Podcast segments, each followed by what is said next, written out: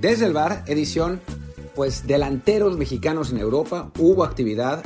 Bueno, delanteros y también Johan Vázquez, ¿no? No habíamos hablado de lo de Johan Vázquez ayer, así que vale la pena también decirlo. Hubo actividad de delanteros con, pues, buenas y malas noticias, así que vamos a, platicarlo en breve. Este va a ser un desde el bar a dos voces. Yo voy a eh, platicar de esto, de los mexicanos en Europa y a ver qué se le ocurre a Luis, que está regresando de vacaciones, nada más que ya llegó, pero llegó muy tarde y la verdad es que eh, se hace complicado ya a esta hora, el horario español, eh, poder grabar juntos. En fin, yo soy Martín del Palacio y los invito, como siempre, como cada día, a pues calificarnos y seguirnos en Apple Podcast, Google Podcast, eh, Amazon y Spotify, por supuesto, y a ponernos ese review de 5 estrellas que es tan importante.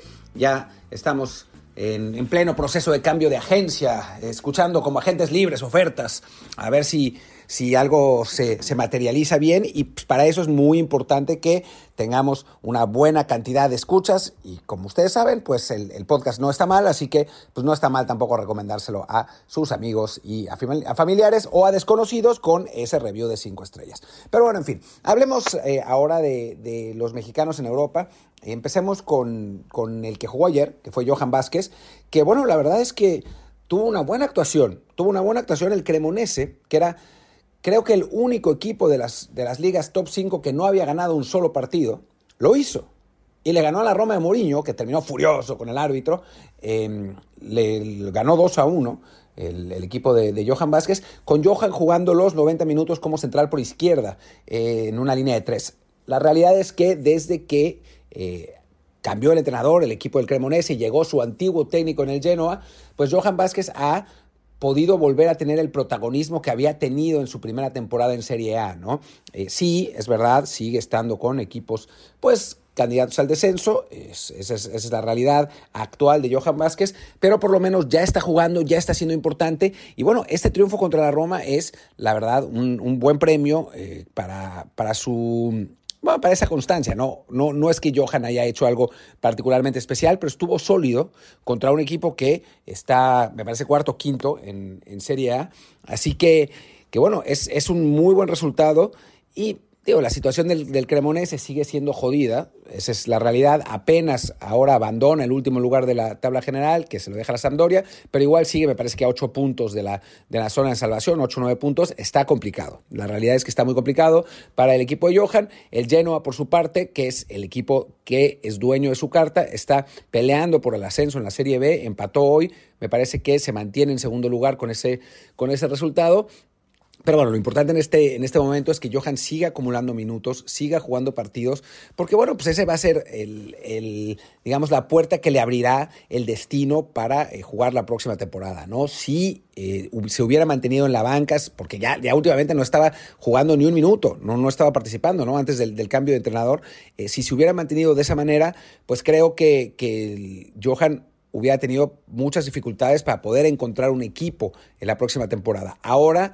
ya con estas actuaciones, que con la solidificación que, le ha dado al, cuadro bajo del Cremonese, que la verdad es que ha mejorado desde que volvió Johan, la buena actuación de su equipo en Copa, que recordemos que le ganó al Napoli, que va a jugar ahora en las, las semifinales de la Copa Italia, lo que es francamente sorprendente, creo que con eso ya tiene material suficiente como para, eh, pues, impresionar a algún otro equipo o al propio Genoa, ¿no? De, volverlo a, repescar si es que eh, sube a la Serie A. Creo que el mercado para, para Johan Vázquez está ahí. Eh, no es un jugador caro, no es un jugador que gane mucho, así que si él quiere, encontrará eh, equipo para, para quedarse en, Europa, en la Serie A, ojalá. Eh, está aprendiendo mucho eh, defensivamente, creo que es, que es importante para él poder mantener esa regularidad, ese, ese nivel de juego, ese, ese tiempo de juego que bueno, no había tenido y que ahora, que ahora ya está teniendo. Y pues a partir de ahí todo, todo es ganancia, ¿no? Todo es positivo. Y bueno, pues esa fue la, la primera noticia, ese triunfo del, del, del Cremonese. Y hoy hubo partidos también de eh, los dos delanteros que tenemos, ¿no? Eh, Raúl Jiménez y Santiago Jiménez, los dos que están en, en Europa, con eh, pues situaciones diversas, ¿no? Lo de Raúl, pues la, la, buena noticia es que fue titular por segunda vez consecutiva con el Wolves. Recordemos que la semana pasada lo había sido, había, pues, había dado un pase para, para gol a Pablo Sarabia que le dio un punto al, Wolves en campo del Fulham. Esta vez tenía un partido jodido, muy complicado en, Anfield contra el, contra el Liverpool. Pierde el Wolves 2 a 0. En el momento que estoy grabando esto, el partido está 2-0 eh, y ahora les cuento cómo lo hizo Raúl después de hacer una pausa. Y bueno, pues ya está la pausa. Eh, pierde pierde 2-0. Eh, Raúl, la verdad es que participó poco. un partido en el que, sobre todo en la segunda mitad, el primer tiempo estuvo más parejo y el Wolves intentó, tuvo algunas opciones ahí, no, muy claras, francamente. En el segundo tiempo sí el Liverpool fue muy superior, dominó, metió un gol de Darwin Núñez anulado, después metió, anotaron Virgil van Dijk y, y, Salah para darle el triunfo al, Liverpool 2 a 0. Digo, está terminando, quedan 4 o 5 minutos en, el partido. Me puse a grabar porque, bueno, pues ya había salido Raúl Jiménez, salió el 80 para darle entrada a Diego Costa. Eh, pues la, buena noticia es que, es que jugó, ¿no? La mala noticia es que pues no, no pudo incidir en el, en el partido. Está difícil la situación del Wolverhampton, que está peleando duramente por el descenso. Para su suerte, el Everton perdió por, por feroz putiza contra el, contra el Arsenal, así que no hay mucho movimiento en la parte baja, pero el, Wolves tiene un calendario muy complicado, eh, recibe al Tottenham el, próximo partido, el próximo fin de semana, después juega contra un equipo que está ahí más o menos en zona baja y después me parece que va contra el, el Chelsea o el Arsenal. Es, es una, un mes difícil, marzo, para el, para el Wolverhampton Wanderers. Así que, que bueno, pues ojalá que Raúl pueda seguir teniendo oportunidades, eh, seguir, poder abrir, abrir su cuenta. La verdad es que este año ha sido, ha sido complicado, pero el hecho de que tenga minutos, de que hayan hecho cuatro cambios antes de que saliera él, pues es, es positivo, a final de cuentas, pero sí creo que tiene que eh, incidir más en el, en el marcador, eh, poder anotar, poder, poder tener más, más participación, aunque sea con asistencias, como lo hizo con, con Sarabia en el partido pasado. Yo sigo pensando, y no tiene que ver con que trabaje en Wolves, no tengo ninguna información eh, de adentro, así que no, no me hagan caso con eso, pero, pero es, mi, percepción, que esta es la última temporada que va a jugar eh, Raúl en la, en la Premier League. Bueno, no sé si en la Premier League, pero por lo menos en el Wolves. Creo que va a, ir a España después de, de esta, de esta temporada, quizá a Portugal, me suena más que va, que va a intentar en, en España, pero, pero bueno, pues ojalá pueda despedirse bien del, del Wolverhampton y, bueno, eso, eso eh, le abra la puerta para ir a un, a un equipo eh, de, de, buen nivel eh, después de esto. Había rumores sobre que el Wolves quería y el Nottingham Forest estaban interesados en César Montes. Yo aquí sí les puedo decir que es fake news, no es cierto, pero la realidad es que César Montes está jugando muy bien. Yo dudo mucho que salga del español esta temporada, no, no lo veo o sea, bueno, al terminar la temporada creo que va a jugar por lo menos otro año más, pero sí creo que si se mantiene en este nivel, pues sería momento rápido de que piense en em, emigrar a un equipo más grande, porque bueno, ya con 27 años se le cierra la ventana, ¿no? Qué bueno que haya llegado bien, que se haya adaptado eh, perfectamente, que, que pueda eh, seguir jugando. Ahora tiene 26 César, va a cumplir 27 la próxima temporada, así que creo que después de un año y medio en español, sí sería momento de buscar un traspaso si se mantiene jugando como está jugando ahora, ¿no? Que yo creo que sí, porque tiene el talento, porque tiene la calidad, tiene la madurez, em, pero bueno, sería el momento de buscar un traspaso a un equipo eh, grande, porque si no se le cierra la puerta, ¿no? Es, es difícil que eh, un, un, em, un jugador de 28, 29 años que no ha tenido ya experiencia en un equipo grande, pueda irse a un equipo grande. No, no, no es normal que eh, los equipos top contraten jugadores de 31 o 32 años. A veces sí los regresan, ¿no? O sea, vemos a David Luis saltando de, equipo grande en equipo grande, a Thiago Silva lo mismo, pero bueno, es porque ya han tenido experiencia ahí desde muy jóvenes, ¿no? En el caso de César, pues sí, no, no es tan fácil como dar, e, dar ese salto a los 30 a 31 años. Así que ojalá que mantenga ese nivel, ojalá que, que pueda irse el español, pero no es verdad que el Wolverhampton lo quiera en este momento o que esté interesado. ¿no? Hay, eh, digamos que, otras, otras prioridades para, el equipo en, este momento. Vamos a esperar. Además, siempre es así. Los em, rumores de febrero, salvo contadísimas excepciones, son puro humo. ¿no?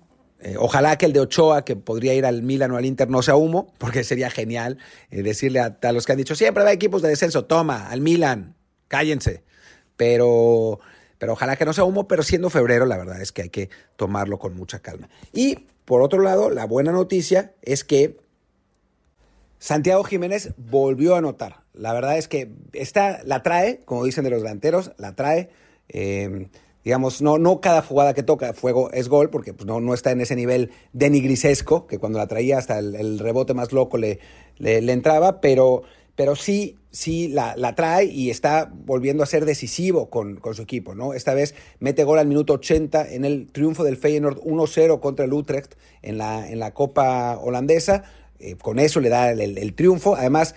Eh, el pase de Danilo, normalmente se estaban alternando, cuando jugaba uno no estaba el otro, Danilo fue titular durante casi toda la temporada, Jiménez ya le arrebató el puesto. Y ahora el puesto de, Santi está tan firme que incluso cuando hacen cambios no lo sacan a él, sino que sacan a alguien más para que entre Danilo y jueguen con dos puntas. Así que eh, creo que, bueno, pues es una, una extraordinaria noticia. Tenemos a un jugador que está bien enchufado en Europa, haciendo goles, demostrando y que también podría, no en este momento, pero podría irse un equipo más grande pronto, ¿no?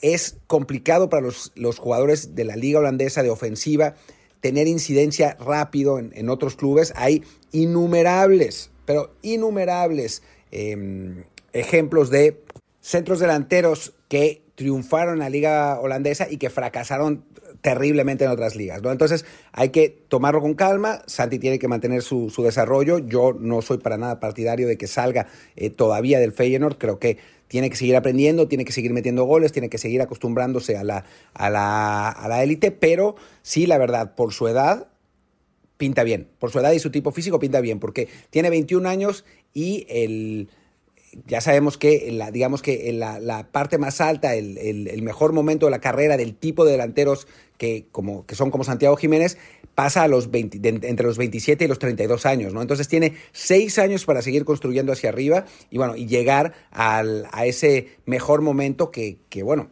pues si llega y si se mantiene en esta trayectoria ascendente, va a ser muy bueno y puede convertirse en el jugador más decisivo que tenga el fútbol mexicano en en su generación, ¿no? ¿Quién hubiera dicho hace dos años? Nadie, nadie consideraba a Santiago como el, como el jugador más importante ni como el nueve más importante, ¿no? O sea, todos nos íbamos con la finta de JJ Macías, que había arrancado con, con muchísimo poder. Lamentablemente, pues ya sabemos lo que le ha pasado a Macías con, con, sus lesiones de rodilla, pero por lo menos Santiago se mantiene y se mantiene muy bien. Ojalá que surja otro nueve para hacerle competencia en la otra generación, porque no se ve, no se ve cómo, ¿no? Es como, como nos pasó en algún, en algún momento con Raúl teníamos a Raúl y a nadie más, se lesionó Raúl y se nos, se nos vino el mundo encima, pues ahora pues parece que eso es lo que va a pasar con Santiago y ojalá que, surja otro futbolista que, bueno, pues que le pueda hacer competencia, por así decirlo, o, por lo menos que ser un, suplente de calidad, ¿no? Sí, ya sé que me dirán que Henry Martín, sí, pero bueno, Henry Martín tiene 30 años, ¿no? O sea, no es que vaya a llegar al Mundial en,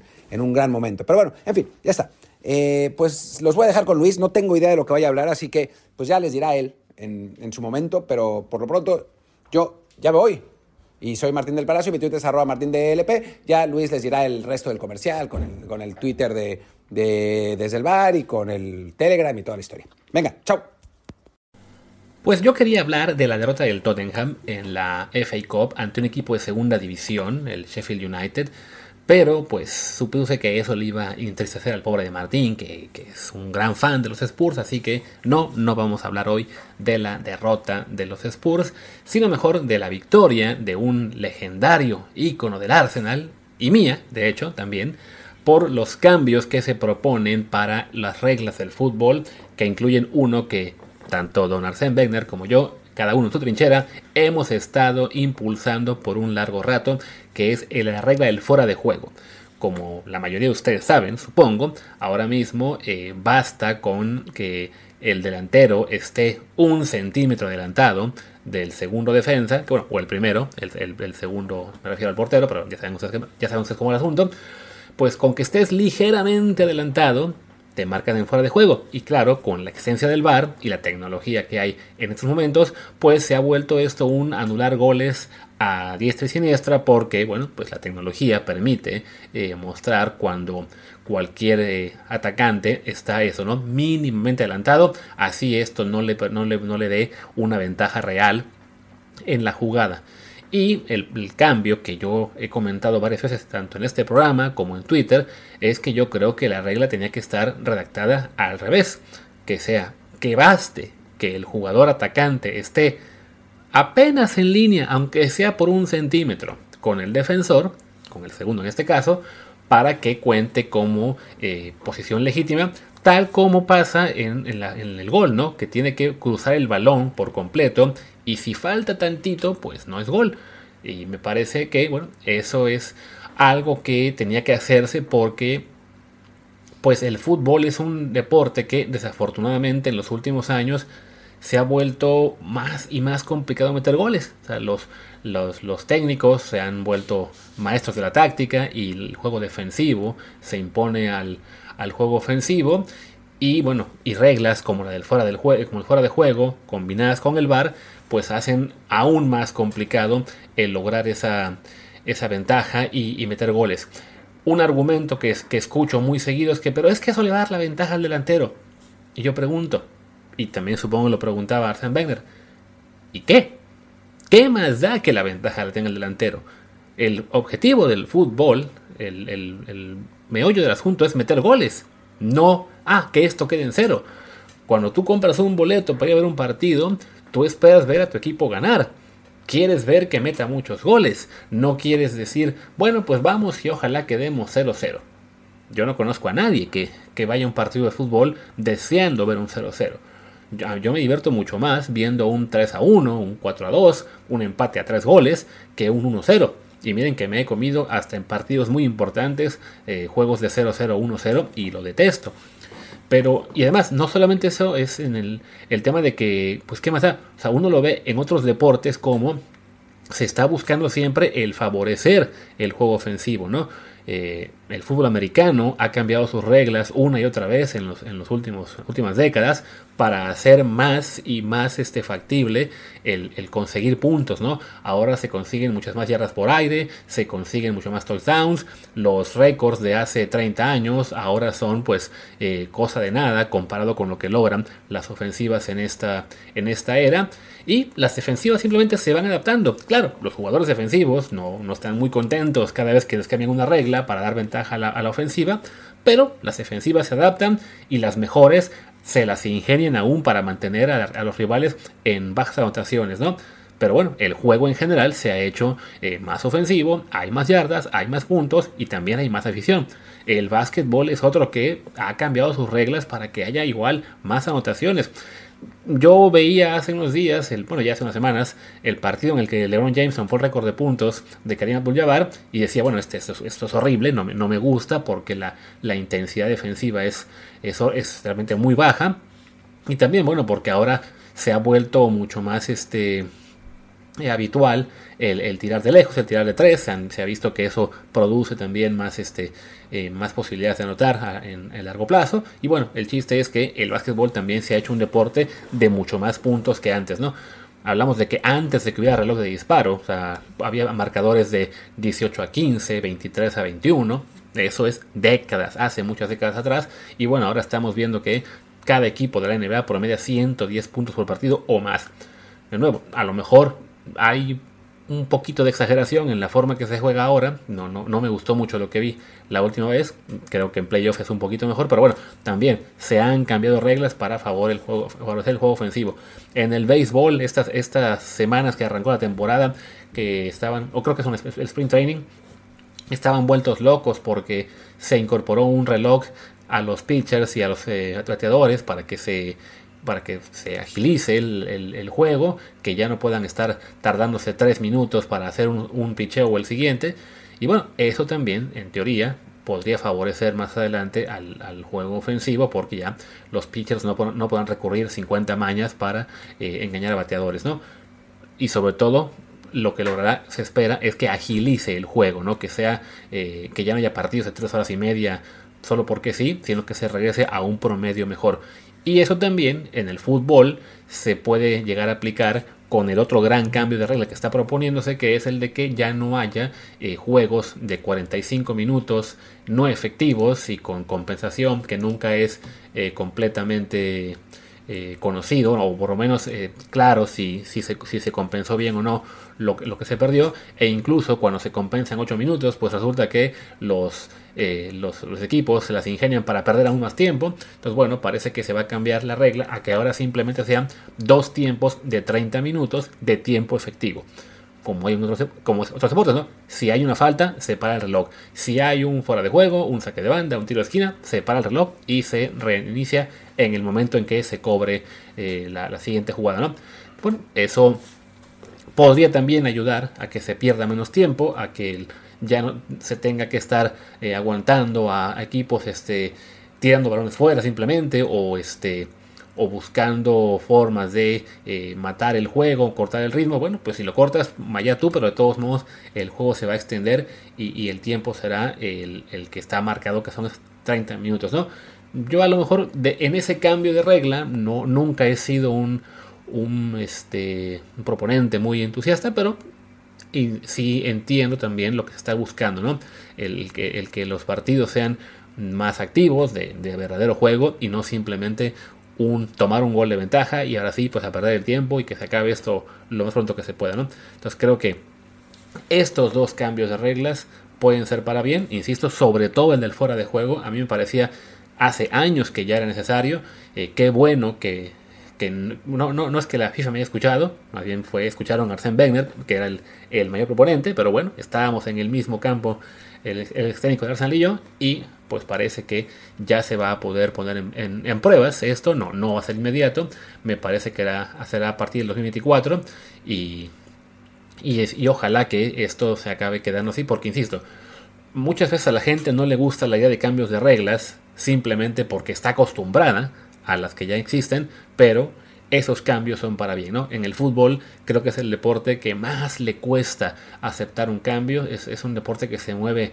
de repente muy lento en su evolución, pero por ejemplo, eh, pues hace 50 años no había cambios en los partidos y ahora los, equipos pueden cambiar a 5 jugadores y saben que esto es bueno pues para tener a, jugadores más frescos, a jugadores también que puedan tomar lugar de lesionados y si la gente que veía el fútbol hace 60 años, 70, se enterara, pues este, a lo mejor, obviamente con una máquina del tiempo, algunos aún viven, que tienen ya más mayorcitos, pero bueno, si, si la gente hace 80 años le hubieran dicho, en un futuro va a haber cinco cambios, pues claro, lo habrían visto como una locura, quienes estamos ahora en, viendo el fútbol actual, pues lo vemos como algo normal, ¿no? El tema de las tarjetas, el tema también de, de que el portero no pueda tomar el balón con la mano cuando se lo devuelve un compañero, son evoluciones que, han sido para bien y creo yo que en este caso la del fuera de juego, que se cambie la, perspectiva y, el delantero no tenga que estar preocupado por no estar un centímetro adelantado, eh, sino al revés, que sea el defensa el que tenga que poner más de su parte, pues yo, yo lo veo bien.